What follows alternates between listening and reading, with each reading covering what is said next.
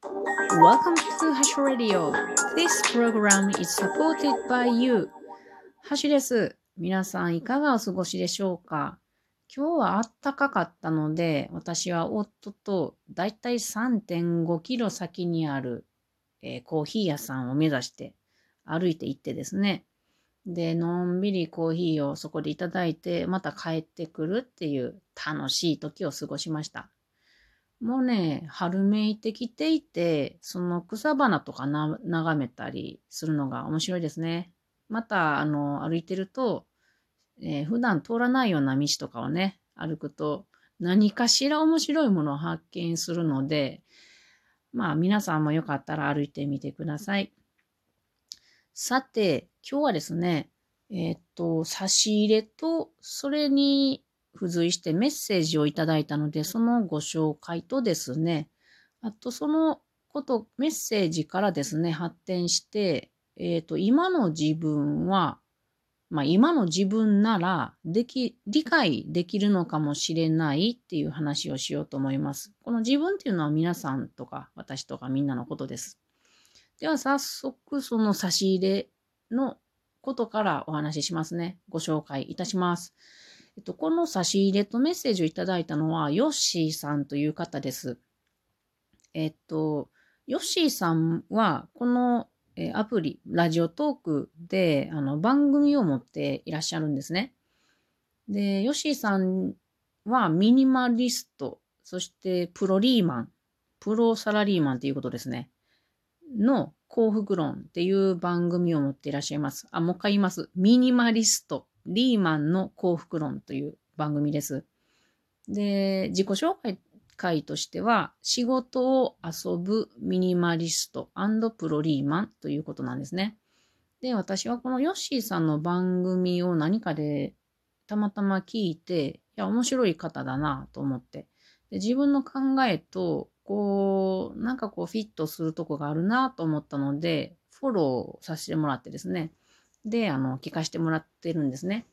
で、今回あの、その差し入れっていうのはおいし、おいしい棒っていうのをいただいたんですけれども、あの、これは私がヨッシーさんの番組を聞いて、すごく面白いと思った時にメッセージを送ったんですね。感想を。で、それに対して、あの、俺の番組を作ってくれたっていうか、あの、私の意見に対して、えまたそこで番組を作ってくださったんですね。その回を。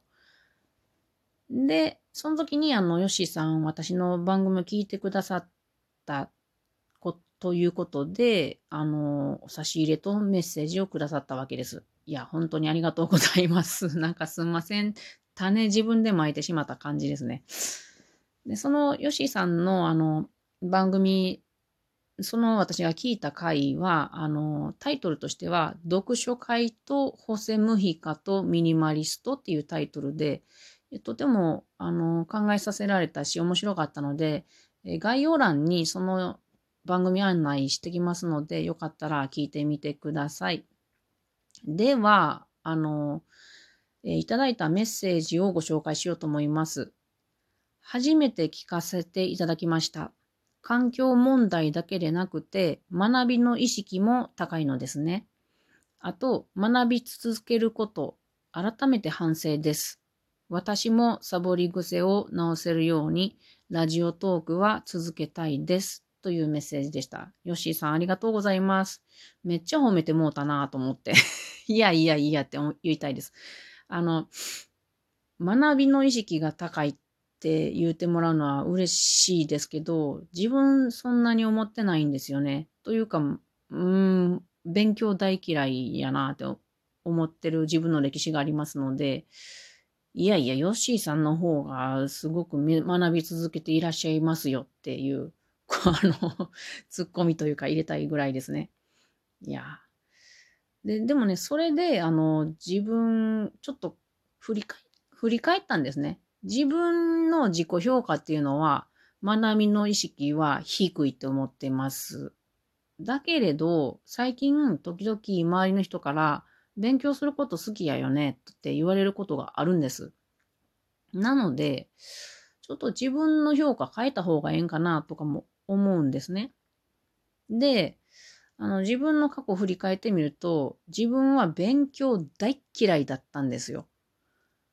けど、好きなことは勉強と思ってないんですね。ずーっとやってしまうんですね。どんどんどんどんとことんと。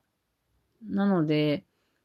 勉強は嫌いやけれど、ヨッシーさんの言われるように、学ぶことは好きなのかなってなんとなく思いました。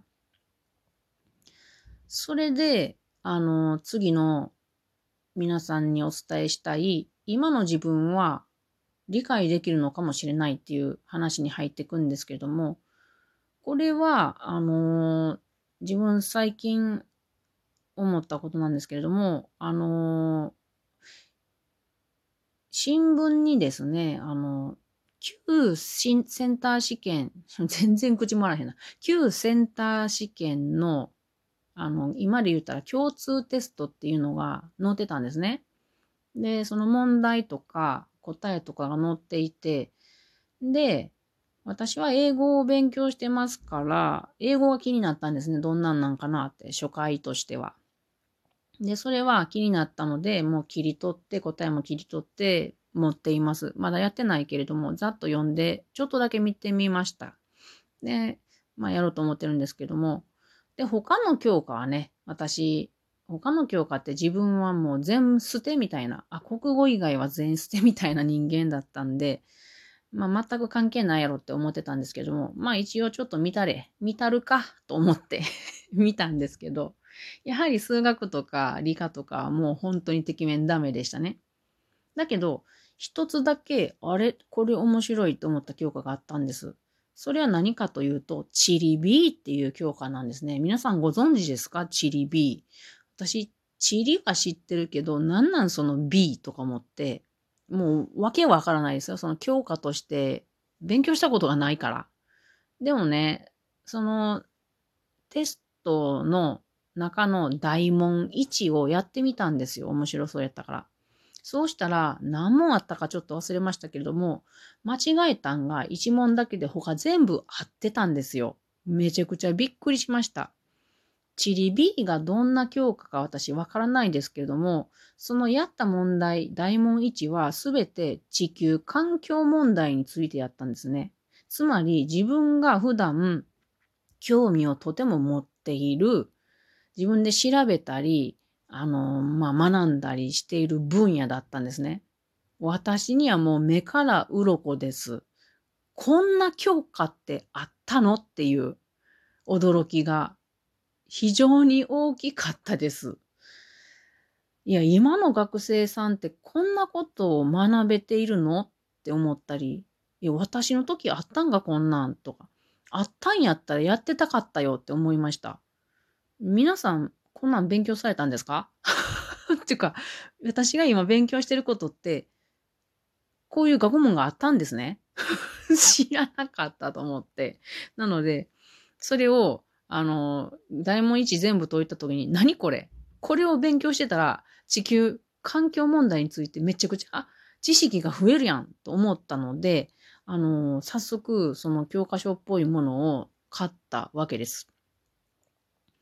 で、今その教科書がありますので、どんなものかちょっと皆さんにご紹介してみようと思いますね。軽くね。もうね、面白すぎてよだれが出る感じなんですけどね。大きく一部、二部、三部に分かれています。このチリビーっていうのがね。で、私が取り寄せたのは、新章チリビーっていう、これはもうあの、高校生の参考書だと思うんですよ。で、あの、中古を買ったんですけど、全全くこう、鉛筆とかラインとか全く入ってない皿の状態、新しい状態、去年発行されたやつなんですけど、この子全く勉強せんと打ったなって思ってるんですけどね。私みたいな人間やな。で、その1部目は地図についてですね。で、2部目は、あの、自然環境とかね、世界の。で、資源と産業とか、まあ、エネルギー問題、工業問題とかですね、あの、交通とか貿易とか。で、三、えっ、ー、と、あと人口村落都市、世界のね、これとっても大事ですよね、地球の環境問題にとって。で、生活文化、民族、宗教など。で、三部が、あのー、現代世界の諸地域っていうことで、まあ、えっと、世界を地域別に分けてですね、それぞれを、あの、まあ、簡単な歴史とか、産業の変化とかね、あの、経済とか、そんなことを、えー、地域別に簡単に書いてあるんですね、とても。とても簡単に。例えば、今、あの、私が好きなのは、あの、インドが好きなんですけれども、インドに関して言えば、えー、っと、南アジアの歩みとヒンドゥー教、それから、えー、インドの農業と農村の変化、それから発展するインドの産業と変化、で、そんなことが書いてあって、そあとは南インド、あ南アジアと日本との結びつきって感じで、そんな感じでその全部の世界の地域が書かれてあるんですね。で、なんかね、あのこれがその今の自分なら昔できなかったことも理解できるかもしれないっていうことなんですけれども、あの、昔は好きなことっていうのは本当に限られたものだったかもしれないですよね。で、皆さんも私みたいに昔はめちゃくちゃ嫌いやったけれども、今やったらなんかこう自分のうん、生きてきた中で必要としてきた、いたけど抜けているっていうことがあるかもしれないです。で、それを、あの、毛嫌いすることなく、なんていうか、私は毛嫌い結構しちゃうんだけれども、に何かのチャンスがあったら、あの、見てみると、今の自分だったら理解することがあるかもしれないなって思いました。なので、このことを皆さんに話してみました。では今日は終わりです。えー、ヨッシーさん改めてありがとうございました。それでは皆さんまたね。